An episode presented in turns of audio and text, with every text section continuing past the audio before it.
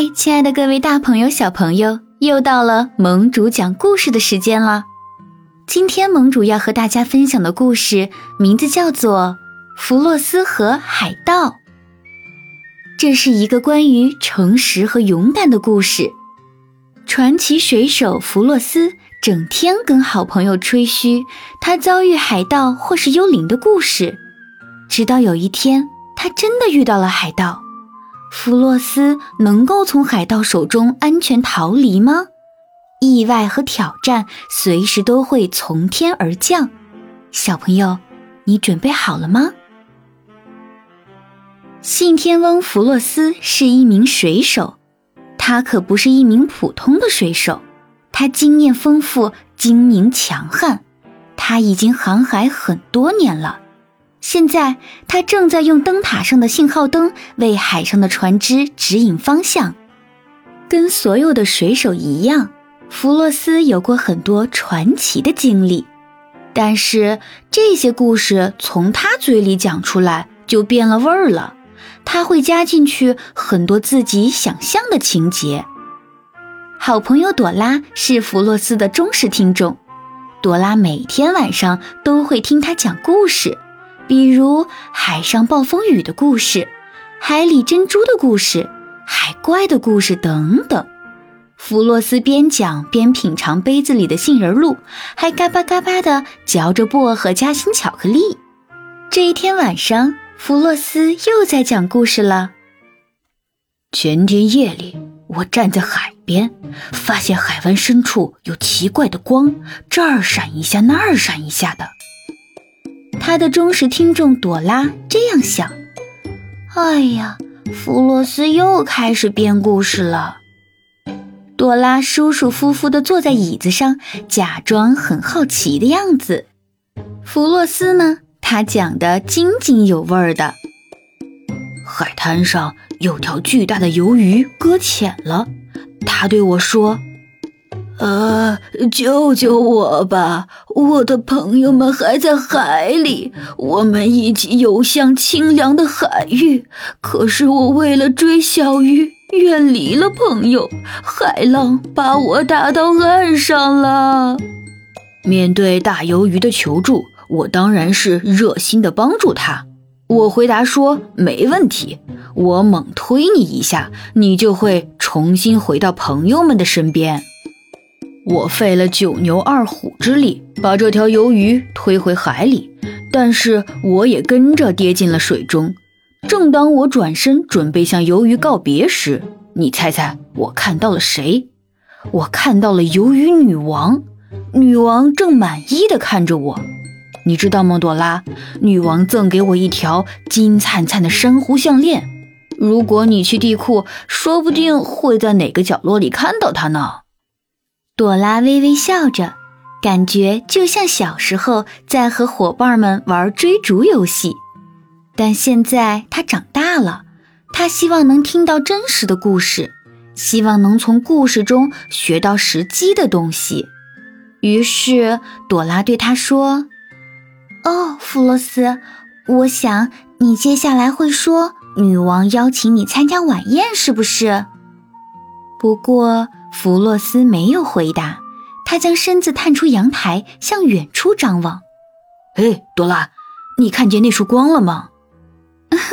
你说巨大的鱿鱼吗？不是的，这次是海盗，我敢打赌。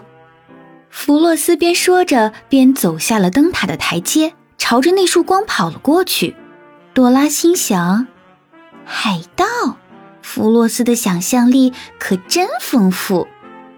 海盗的故事就像幽灵的故事一样，令人毛骨悚然，即使是编的，也够吓人的。弗洛斯接下来完全可能会讲海盗的故事，他可能还会这样编：一只巨大的螃蟹跟他一起喝了一杯海藻陈茶，或者在一座瓶盖大小的岛上，大西洋飞鱼的国王送给他一把大海的钥匙等等。朵拉有些担心的想：“哎呀，弗洛斯不再真诚坦荡了，这可怎么办呢？”时间一分一秒的过去了，还是不见弗洛斯回来。实际上，海岸上的那束光真的存在，就在礁石附近。那里也确实发生了一些不同寻常的事。可能是弗洛斯想吓唬他一下吧。朵拉一边这样想着，一边下到地库里，想找点什么东西伪装一下。他决心先把弗洛斯吓一跳。那么，什么东西会比海盗更可怕呢？小朋友们，海岸那边到底发生了什么？啊，原来真的有两个海盗，他们正在挖着什么。一个长得很丑的海盗说：“再往深处挖，快挖，快点！在狡猾的弗洛斯来这寻宝之前，我们要挖走所有宝贝。”大胡子、小蛇精、蓝牛奶，他们算什么？一旦我们把这些宝贝拿走，我们就是最有名的海盗了。随着“通通”两声，只见一个百宝箱慢慢的从沙子中露了出来。可就在这个时候，弗洛斯不小心被那两个海盗捉住了，他被捆得像一根香肠。他多么想告诉朵拉这里有危险呐！但以他现在的处境，怎么可能呢？突然，两个海盗惊慌地说：“咦，嗯，那是什么东西？”“我是灯塔的幽灵。”只见在火把的映照下，一个奇形怪状的东西用令人毛骨悚然的声音说：“放下我的朋友。”你们赶紧走，走得越远越好。两个海盗害怕极了，他们丢下铁球宝贝以及变成海盗头子的梦想，撒腿就跑了。弗洛斯也吓坏了，他哭着说：“求求你，幽灵，别别伤害我！伤害你？怎么可能呢，小傻瓜！”朵拉一把扯下身上的破床单，两个人放声大笑起来。弗洛斯，我以为你跟平时一样又开了一个玩笑呢。本来我伪装起来是为了吓你一跳的。幸运的是，那两个海盗更怕我。